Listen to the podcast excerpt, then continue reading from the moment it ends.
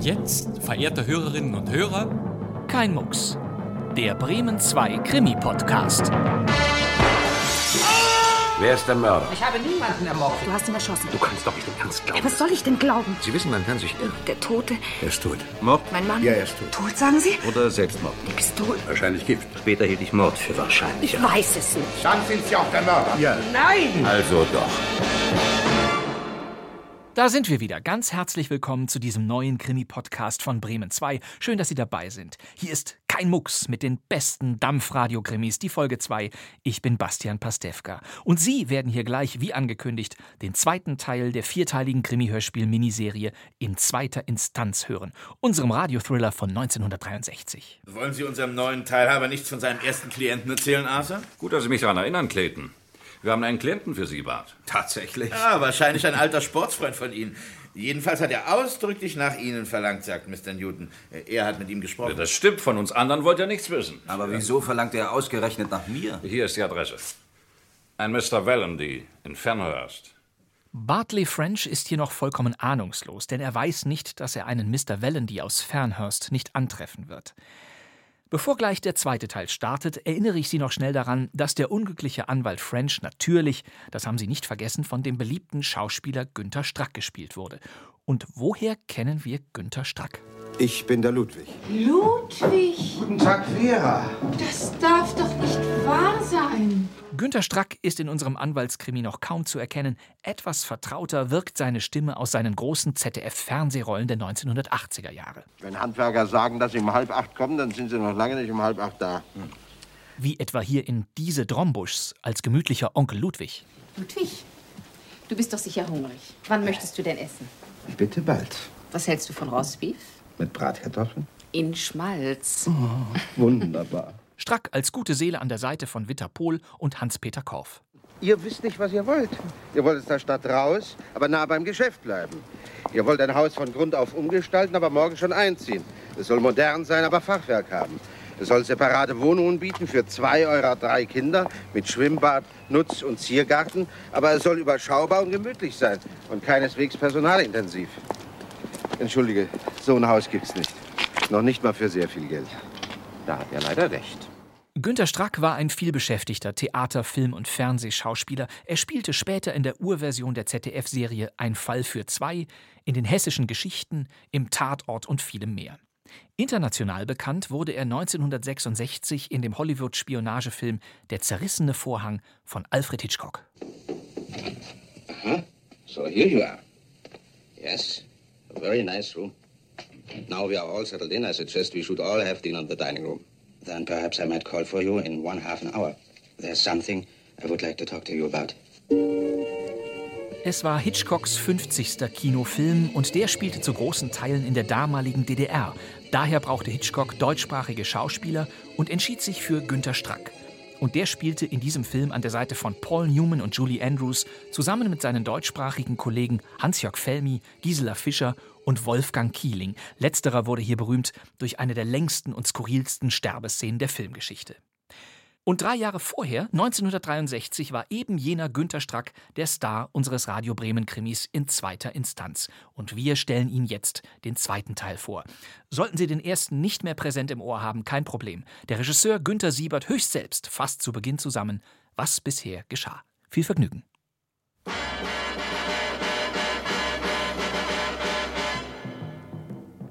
In zweiter Instanz. Ein Kriminalhörspiel in vier Folgen von Edna Sherry. Für den Funk bearbeitet von Nikolai von Michalewski. Sie hören heute die zweite Folge.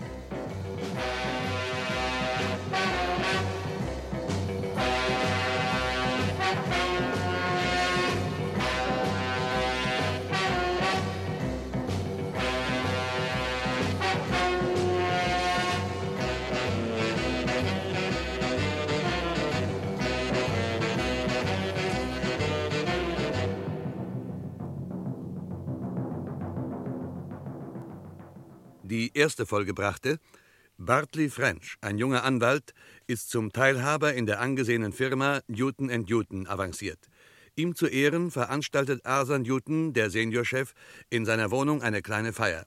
Noch bevor French eintrifft, erhält Newton den Anruf eines gewissen Mr. Valendy, der French ausrichten lässt, dass er ihn am folgenden Abend in Fernhurst, Oleander Terrace 22, in einer Testamentsangelegenheit erwartet. Clayton und Peck, die beiden anderen Teilhaber, sind Zeugen dieses Gesprächs. Ein anderer Teilhaber, Sam Ballard, befindet sich zur gleichen Zeit auf dem Fluge nach New York, wo er sich einer Hirnoperation unterziehen muss. Als Bartley French wenige Minuten nach dem Anruf eintrifft, übermittelt ihm Newton die Botschaft und die Feier nimmt ihren Lauf. Am anderen Tag bezieht Bartley French sein neues Büro. Als er March, der Sekretärin, davon berichtet, wie er im Koreakrieg Sam Ballard das Leben rettete, wird er von Miss Willett, der Chefsekretärin, einer säuerlichen alten Jungfer, belauscht. Heimgekehrt verabschiedet sich French von seiner Frau Kay und macht sich auf den Weg nach Fernhurst. Ein Tankwart, ein Polizist und ein Angestellter des Western Union Büro können später aussagen, dass Bartley French tatsächlich in Fernhurst gewesen ist. Als French feststellt, dass weder der Anrufer Mr. Valendy noch die von ihm angegebene Adresse in Fernhurst existieren, macht er sich auf den Rückweg. Vor seinem Hause trifft er Jerry Slater, einen Nachbarn, der ihn um etwas Isolierband bittet. Gemeinsam betreten sie das Haus. Sie finden Kay French ermordet vor. Hier spricht Jerry Slater. Ich befinde mich in der Wohnung von Mr. Bartley French, General Custerroad 108. Sie müssen sofort herkommen. Mrs. French ist ermordet worden.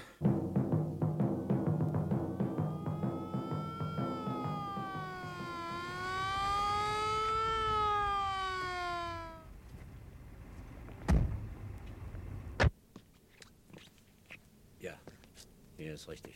Kommen Sie.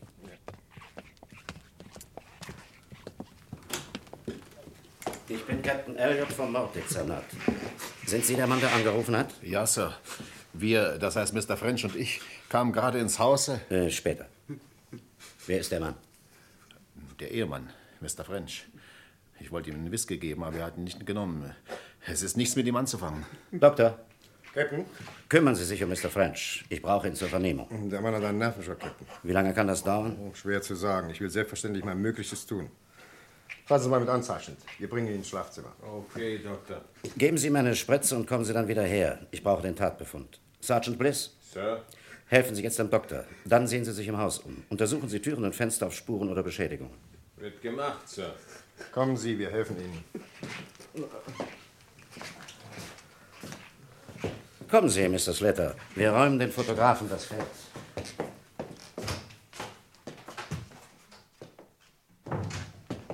So, hier sind wir keinen im Wege. Setzen Sie sich.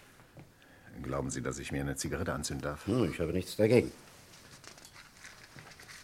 So, nun erzählen Sie mal. Sie haben also die Leiche gefunden. Ja. Äh, ähm, das heißt, Mr. French und ich haben die. äh, haben Kay gefunden. Gleich als wir ins Haus kamen. Mr. French machte das Licht an und da lag sie. Ja, mal im Zusammenhang. Wie kam sie überhaupt hierher? Alles, was ich. Alles, was ich von der Sache weiß, ist, dass ich Bart zufällig draußen über den Weg lief. Wer ist Bart? Äh, Bartley French. Weiter. Na, wir unterhielten uns eine Weile und dann fragte ich Mr. French, ob er nicht ein Isolierband für mich hätte. Für unseren Fernsehkasten nämlich. Augenblick mal. Wieso trafen Sie ihn? Wohnen Sie hier in der Nähe? Gleich das Haus nebenan, Sir. Schön. Sie baten Mr. French also um Isolierband. Und was geschah dann? Er schloss die Tür auf und wir gingen ins Haus. Als er das Licht anmachte, sah ich sie. Und Um welche Zeit war das? Das weiß ich nicht. Ich habe nicht auf die Uhr gesehen. Es war ja auch ein ganz schöner Schreck für mich. Sie haben dann angerufen. Sofort? Aber ja doch. Fast auf der Stelle. Schön. Dann ist die Zeitfrage geklärt. Ihr Anruf wurde registriert. Haben Sie an der Leiche oder sonst im Haus etwas verändert? Aber nicht doch. Und Mr. French? Der war doch zu nichts mehr fähig. Den hat's doch gleich zu Boden geworfen, als er Keder liegen sah. Haben Sie jemanden gesehen? Im Haus? Oder in der Nähe des Hauses? Nein. Da war niemand. Als Sie Mr. French trafen, kam er da gerade aus dem Haus? Nicht doch. Er war gerade aus Fairness zurückgekommen. Ziemlich verärgert. Er sollte dort einen Klienten aufsuchen, den es gar nicht gibt. Irgend so ein Witzbold wollte ihm den Arm vermasseln. Wenn da mal kein Zusammenhang besteht, Captain. Wir werden der Sache nachgehen. Im Augenblick habe ich keine weiteren Fragen. Aber warten Sie hier. Nun, Doktor, was können Sie mir über die Tatzeit sagen? Tja, es kann vor einer Stunde passiert sein oder auch vor drei. Genaueres wird erst die Obduktion ergeben. Hm. Jetzt haben wir 21.45 Uhr. Mithin ist der Mord also zwischen Viertel vor sieben und Viertel vor neun begangen worden. Ja, so ungefähr. Aber wie gesagt, Endgültiges wird man erst aus dem Obduktionsbericht erfahren. Und die Todesursache? Schädelbruch, hervorgerufen durch einen Schlag mit einem stumpfen Gegenstand. Es sind mehrere Schläge geführt worden. Einige davon trafen die Frau ins Gesicht, waren aber nicht tödlich. Noch was? Das ist alles, was ich Ihnen im Moment sagen kann, Captain. Na schön, Doktor. Aber beeilen Sie sich mit der Obduktion. Ich brauche den Befund. Okay. Und Sie, Sergeant, was haben Sie herausgefunden? Nicht viel, Sir. Ist keiner mit Gewalt in das Haus eingedrungen. Alle Türen und Fenster sind in Ordnung. Was ist mit Fußspuren? Die Umgebung wird bereits abgesucht, Sir. Haben Sie die Tatwaffe? Nein, Sir. Die Leute draußen sollen danach suchen. Vielleicht hat sie der Mörder weggeworfen. Okay, Sir. Ah, übrigens, Doktor, wann kann ich mit Mr. French reden? Ich würde ihm noch ein paar Minuten gönnen, Captain. Na schön.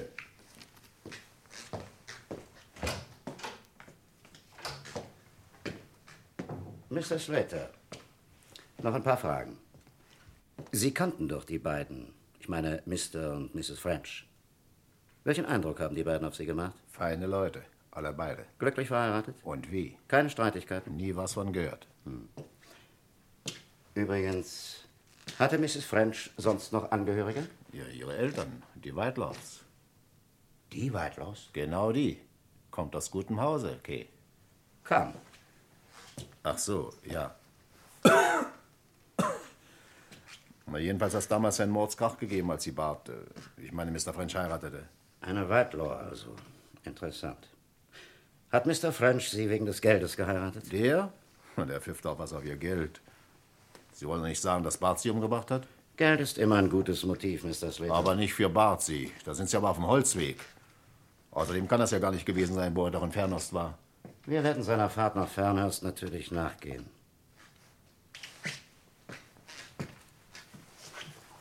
Eine letzte Frage.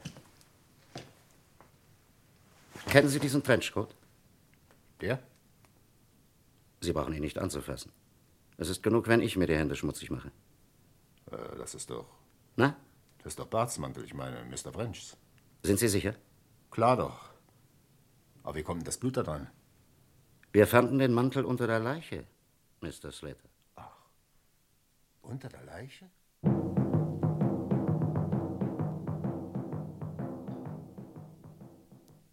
Zigarette, Mr. French? Nein, nein, danke, danke. Ich möchte keine. Sie gestatten, dass ich rauche? Bitte.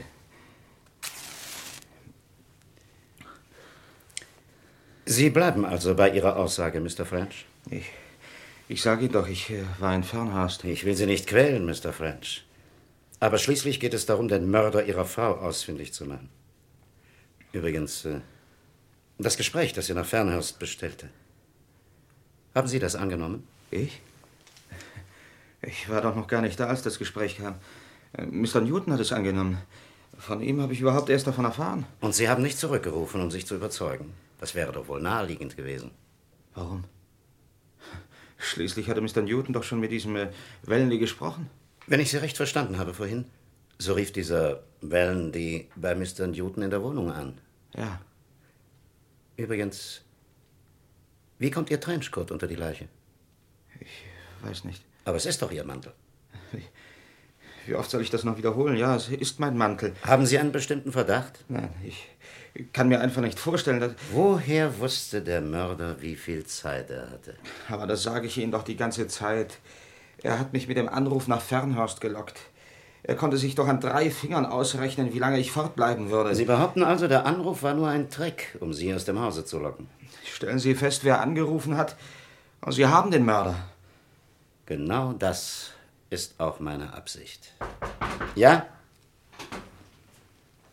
Captain, Augenblick mal. Bis gleich, Mr. French.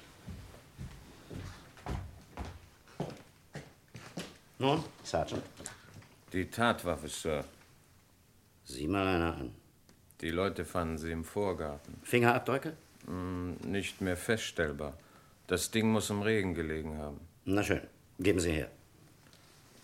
Ich gehe wieder nach draußen. Ja, Ah, ist gut, Bliss.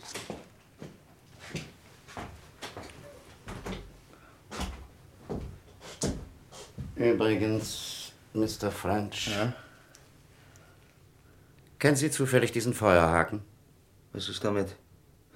Der gehört zu unserem Kamin. Kein Zweifel möglich. Ich werde unseren Feuerhaken noch kennen. Mit dem, Mr. French, wurde Ihre Frau erschlagen. Aber zurück zu diesem mysteriösen Anruf, Mr. French. Ich habe Ihnen alles gesagt, was ich weiß. Dieser Mr. Wellendy rief an und bestellte mich nach Fernhorst. Aber es gab keinen Mr. Wellendy in Fernhorst. Als ich nach Hause zurückkam... Ja, ich weiß, ich weiß, ich stimme Ihnen zu. Dieser Anruf ist der Schlüssel zum Geheimnis.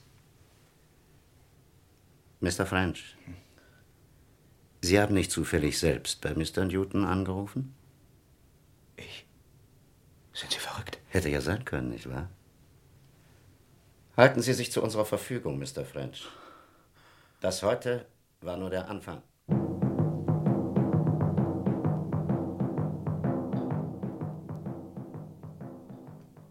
Guten Tag, Mr. Whitelaw. Kann ich Sie einen Augenblick sprechen?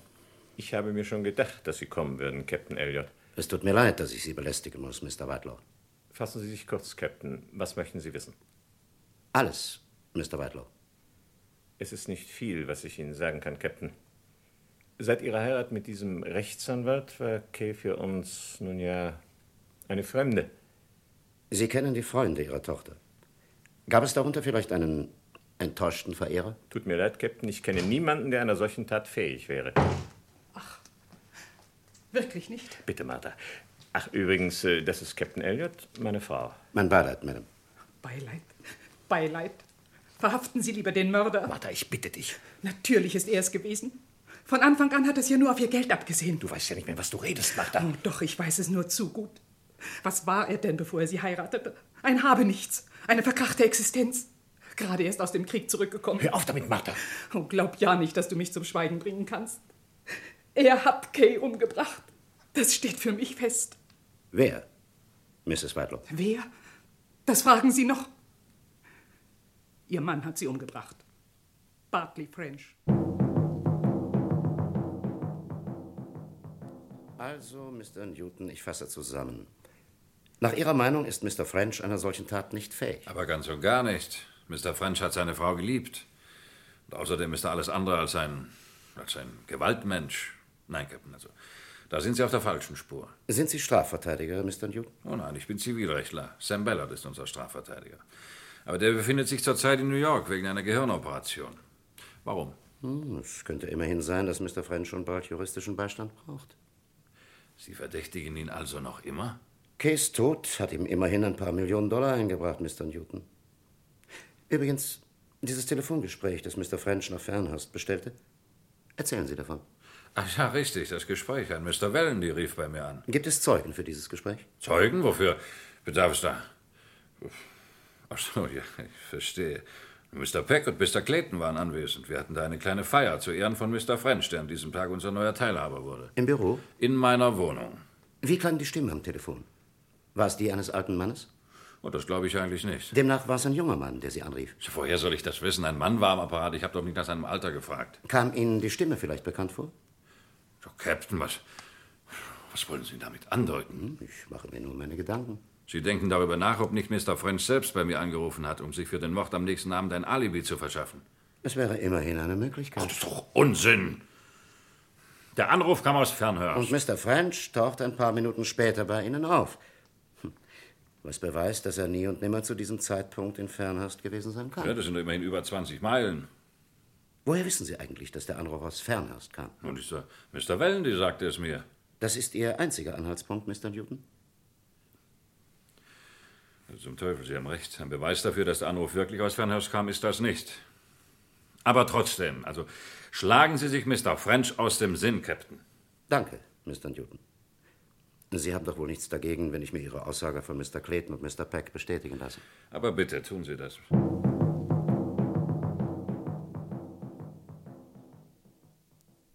Mr. Peck, erinnern Sie sich an diesen Anruf, der Mr. French nach Fernhurst berief? Sicher erinnere ich mich. Irgend so ein Mr. Waldheinliner oder so ähnlich war am Apparat. Wellendy. Ja, schon möglich. Stimmt genau, Wellendy. Ich erinnere mich, Captain. Danke, Mr. Clayton. Wann erfolgte der Anruf? Wann? Ja. Das war kurz bevor Mr. French kam. Gegen halb acht. Es war fünf Minuten vor halb acht. Und Mr. French traf 20 Minuten vor acht hier ein. Eine Viertelstunde nach dem Anruf.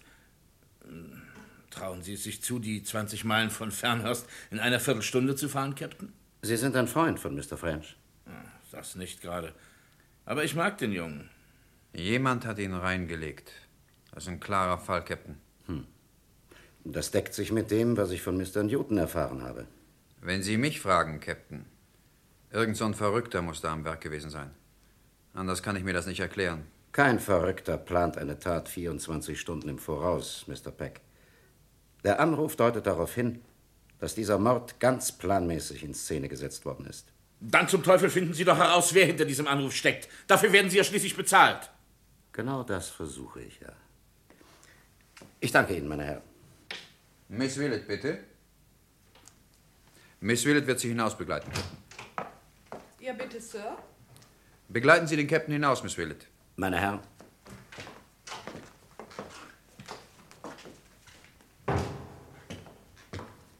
Haben Sie ihn schon verhaftet? Wen? Na, diesen grässlichen Kerl, diesen French. Wie kommen Sie denn darauf, Miss Willett? Weil er der Mörder ist. Er hat doch ein Verhältnis mit einer anderen, mit Mr. Bellets Sekretärin. Was sagen Sie da? Mr. French hat eine Freundin. Aber natürlich hat er das.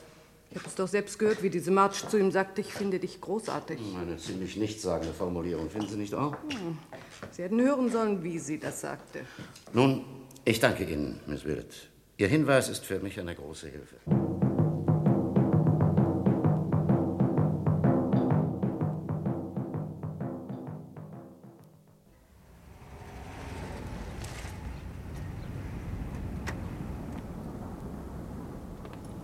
Auftanken, Sir? Kriminalpolizei.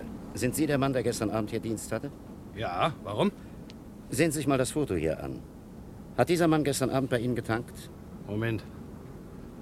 So genau. Doch. Doch, das ist er. Ja, der war hier. Sie irren sich nicht? Klar ist er das. Hat sich lange genug hier aufgehalten. Wollen Sie damit sagen, dass er sich auffällig benommen hat? Oh, das nun gerade nicht. Auffällig, ich, ich weiß nicht. Aber jetzt, wo Sie das sagen, hat ein bisschen viel geredet. Ist sonst nicht der Fall bei meinen Kunden. Wann ungefähr war er hier? Wann ungefähr? Na, das muss so gegen. Ach, Moment, ich kann es Ihnen ganz genau sagen. Er war hier um 19.13 Uhr. Woher wissen Sie das so genau? Ja, er hat mich nach der Zeit gefragt. Sagte, seine Uhr wäre stehen geblieben. Danke, das genügt mir.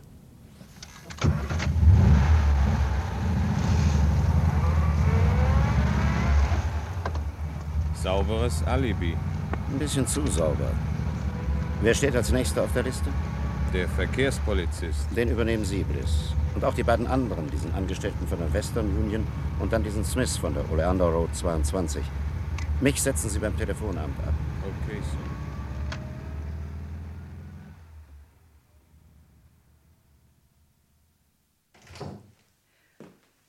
Oh, Mr. French. Hallo, Marge. Mr. French, Sie hätten zu Hause bleiben sollen, sich hinlegen.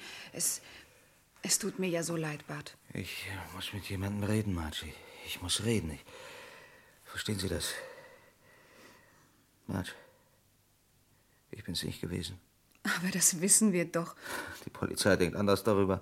Nur dieser Captain Elliot hat doch wohl nicht im Ernst behauptet, dass Er Sie... hat nichts behauptet, aber ich weiß, was er denkt. In seinen Augen bin ich der Mörder. Alles, was ihm fehlt, ist eine Handvoll Indizien, um die Schlinge zuzuziehen. Aber Sie sind es doch nicht gewesen, Bart. Ach, Marge, ich bin so ziemlich am Ende.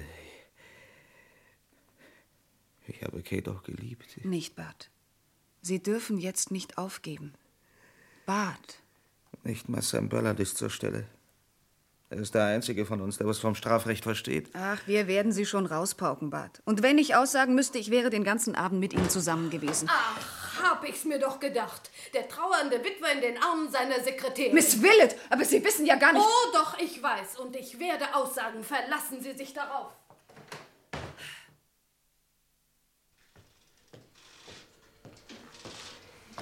Was kann ich für Sie tun, Sir? Ich brauche eine Auskunft über ein Telefonat, das vorgestern gegen 19.30 Uhr von hier nach Ambria geführt worden ist. Bedauere, Sir, derartige Auskünfte sind nicht erlaubt. Kriminalpolizei. Das ist natürlich was anderes, Sir, das konnte ich nicht wissen. Ein Gespräch nach Ambria, sagten Sie? Vorgestern? Gegen 19.30 Uhr. Ein gewisser Arthur Newton wurde angerufen. Einen Augenblick, Sir. Ähm, Ambria, da haben wir es schon. Es sind vorgestern insgesamt drei Gespräche mit Ambria geführt worden. Wie war doch gleich der Name, der Sie interessierte? Newton. Arthur Newton. Nein, Sir, ein Arthur Newton wurde nicht angerufen. Nicht? Besteht die Möglichkeit, dass das Gespräch von einer öffentlichen Fernsprechzelle ausgeführt worden ist? Die Möglichkeit ist natürlich gegeben, aber auch diese Gespräche werden bei uns registriert. Mithin wurde Arthur Newton vorgestern Abend nicht von Fernhurst aus angerufen. Nein, Sir, von Fernhurst aus nicht. Danke. Das ist genau das, was ich wissen wollte.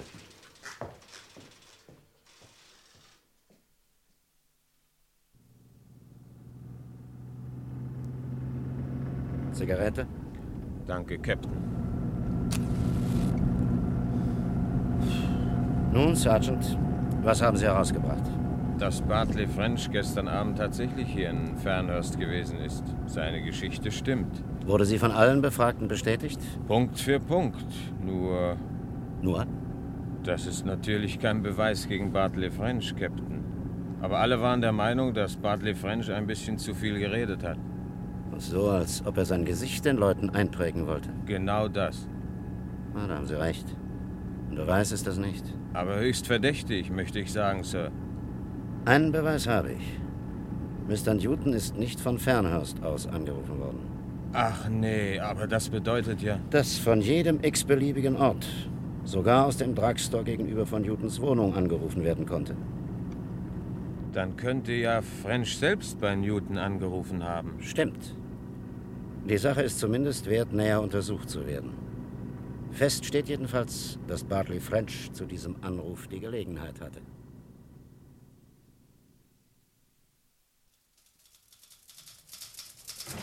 Hallo, Captain. Hallo, Doktor. Haben Sie lange gewartet? Kam gerade herein, wollte auch gerade wieder gehen. Setzen Sie sich. Danke. Na, Erfolg gehabt mit der Verbrecherjagd? Ah, Schwer zu sagen. Ein paar Punkte müssen noch geklärt werden. Es klingt ja, als ob Sie schon eine Spur hätten. Was ist mit dem Autopsiebefund? Deswegen bin ich hier. Soll ich vorlesen, dann dauert es bestimmt eine Viertelstunde. Oder genügen Ihnen ein paar Stichworte. Stichworte, Doktor. Die Todesursache ist Ihnen ja bekannt. Kay French wurde mit einem stumpfen Gegenstand, der mittlerweile als Feuerhaken identifiziert werden konnte, auf den Kopf geschlagen. Schädelbruch, Gehirnblutung. Da hat sich nichts Neues ergeben.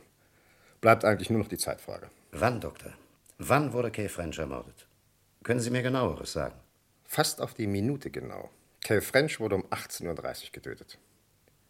Sagen Sie das nochmal, Doktor. Der Mord wurde um 18.30 Uhr begangen. Um halb sieben Uhr abends. Und daran ist nichts zu rütteln? Hm. Da müssten Sie schon an den Fundamenten der medizinischen Wissenschaft rütteln, Captain.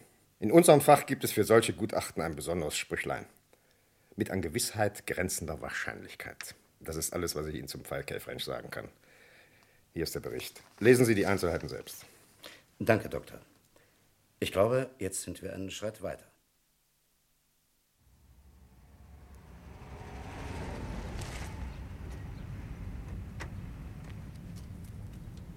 Warten Sie hier, Sergeant. Ich will Mr. French unter vier Augen sprechen.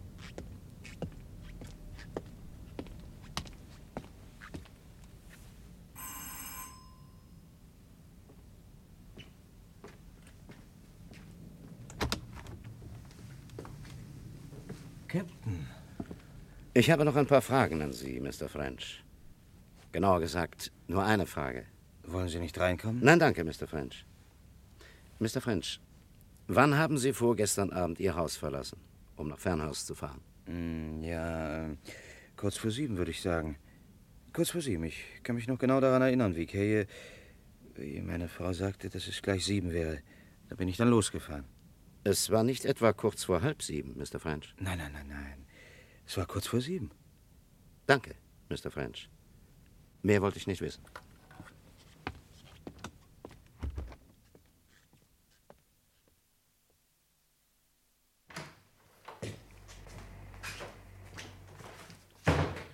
Womit kann ich dienen, Sir? Sind Sie Mr. Carey, der Inhaber dieses Drugstores? Das bin ich. Äh, Kriminalpolizei. Ich brauche eine Auskunft. Ja, bitte. Sehen Sie sich das Foto hier mal an. Kennen Sie den Mann? Nein, Sir, kenne ich nicht. Zu meinen Kunden gehört er bestimmt nicht. Das habe ich auch nicht gefragt. Waren Sie vorgestern Abend im Geschäft, Mr. Kelly? Hm, Ich bin immer im Geschäft, Sir. Ich will wissen, ob Sie vorgestern Abend gegen 19.30 Uhr hier waren. Bestimmt war ich da. Mein Verkäufer ist krank. Was bleibt mir da schon anderes übrig, als selbst den Laden zu schmeißen? Mich interessiert, ob dieser Mann vorgestern Abend gegen 19.30 Uhr von hier aus telefoniert hat.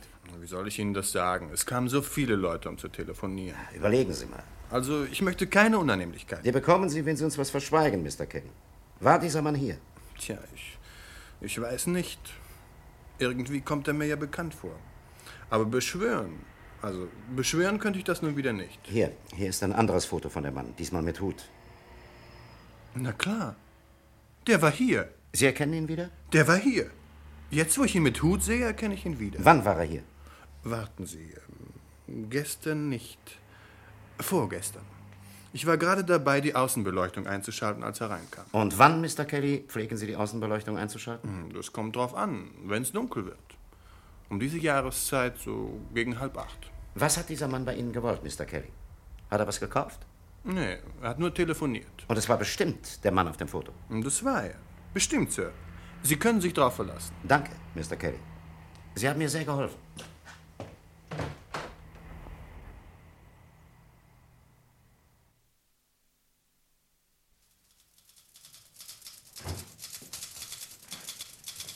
Sergeant, Ja, Captain. ich brauche die Privatnummer von Mr. Newton. Sofort, Sir.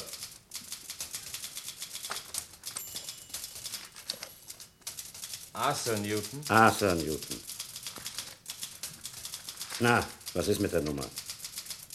Bedauere, Sir. Arthur Newton steht nicht im Telefon. Blödsinn. Newton hat doch Telefon. Eine Privatnummer ist nicht eingetragen, Captain. Nur die Firma Newton N. Newton. Nach Büroschuss wird gebeten, Miss Willett anzurufen. Gib sie her. Sie haben recht, Sergeant. Aber er ist doch von diesem Valentine in der Wohnung angerufen worden. Folglich muss er dort Telefon haben. Jetzt schlägt's aber 13. Verbinden Sie mich mit Newtons Sekretärin, Miss Wirt. Hier ist die Nummer. Augenblick, Sir.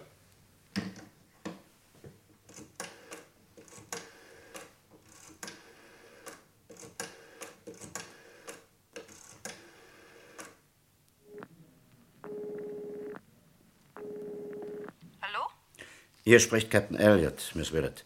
Ich möchte mich zu Newton sprechen. Mr. Newton? Da kommen Sie zu spät. Mr. Newton ist bereits zu Hause. Dann geben Sie mir seine Nummer. Ich kann sie im Telefonbuch nicht finden, ist dringend. Bedauere, Captain, aber die Nummer kann ich Ihnen nicht geben. Ich kann höchstens veranlassen, dass Mr. Newton bei Ihnen zurückruft. Wie? Ah, ich verstehe.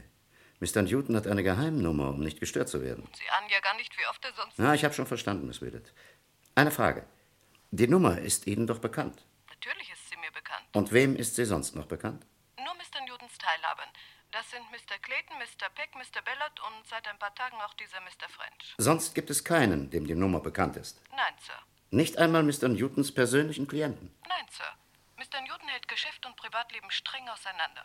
In besonders dringenden Fällen kann er über mich erreicht werden. Das heißt, ich nehme den Anruf entgegen und benachrichtige dann Mr. Newton, dass ein Anruf für ihn vorliegt. Wenn er es für richtig hält, ruft er dann zurück. Sie würden es für ausgeschlossen halten, dass irgendein Außenstehender Mr. Newton in seiner Wohnung anruft? Völlig ausgeschlossen. Mr. Newton legt Wert darauf, dass sein Anschluss geheim bleibt. Hm, ich verstehe. Nun, ich danke Ihnen, Miss Willett. Soll ich Mr. Newton etwas ausrichten, damit er zurückrufen kann? Nein, das hat sich mittlerweile erledigt. Nochmals, besten Dank, Miss Willett.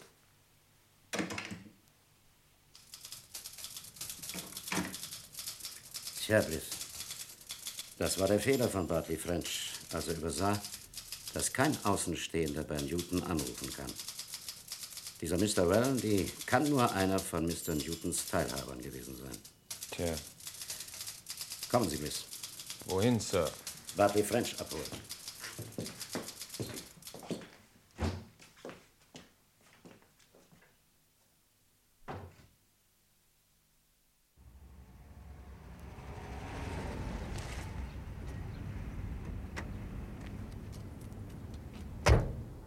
Sie bleiben hier, Bliss. Aber halten Sie sich bereit.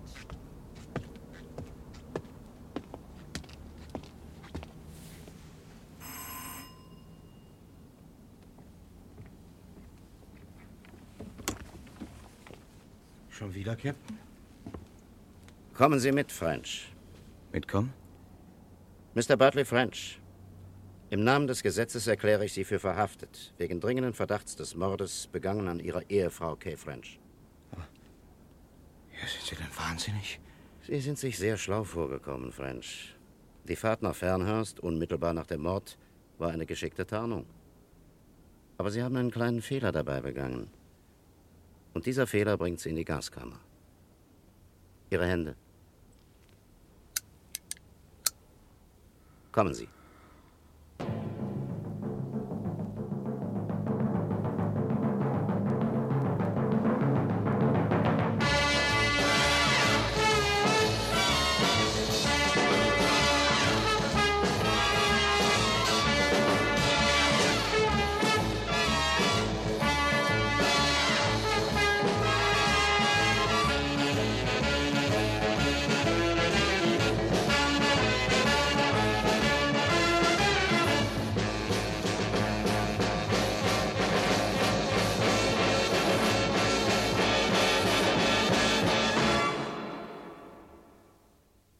Das war der zweite von vier Teilen des Kriminalhörspiels in zweiter Instanz von Edna Sherry in der Bearbeitung von Nikolai von Michalewski.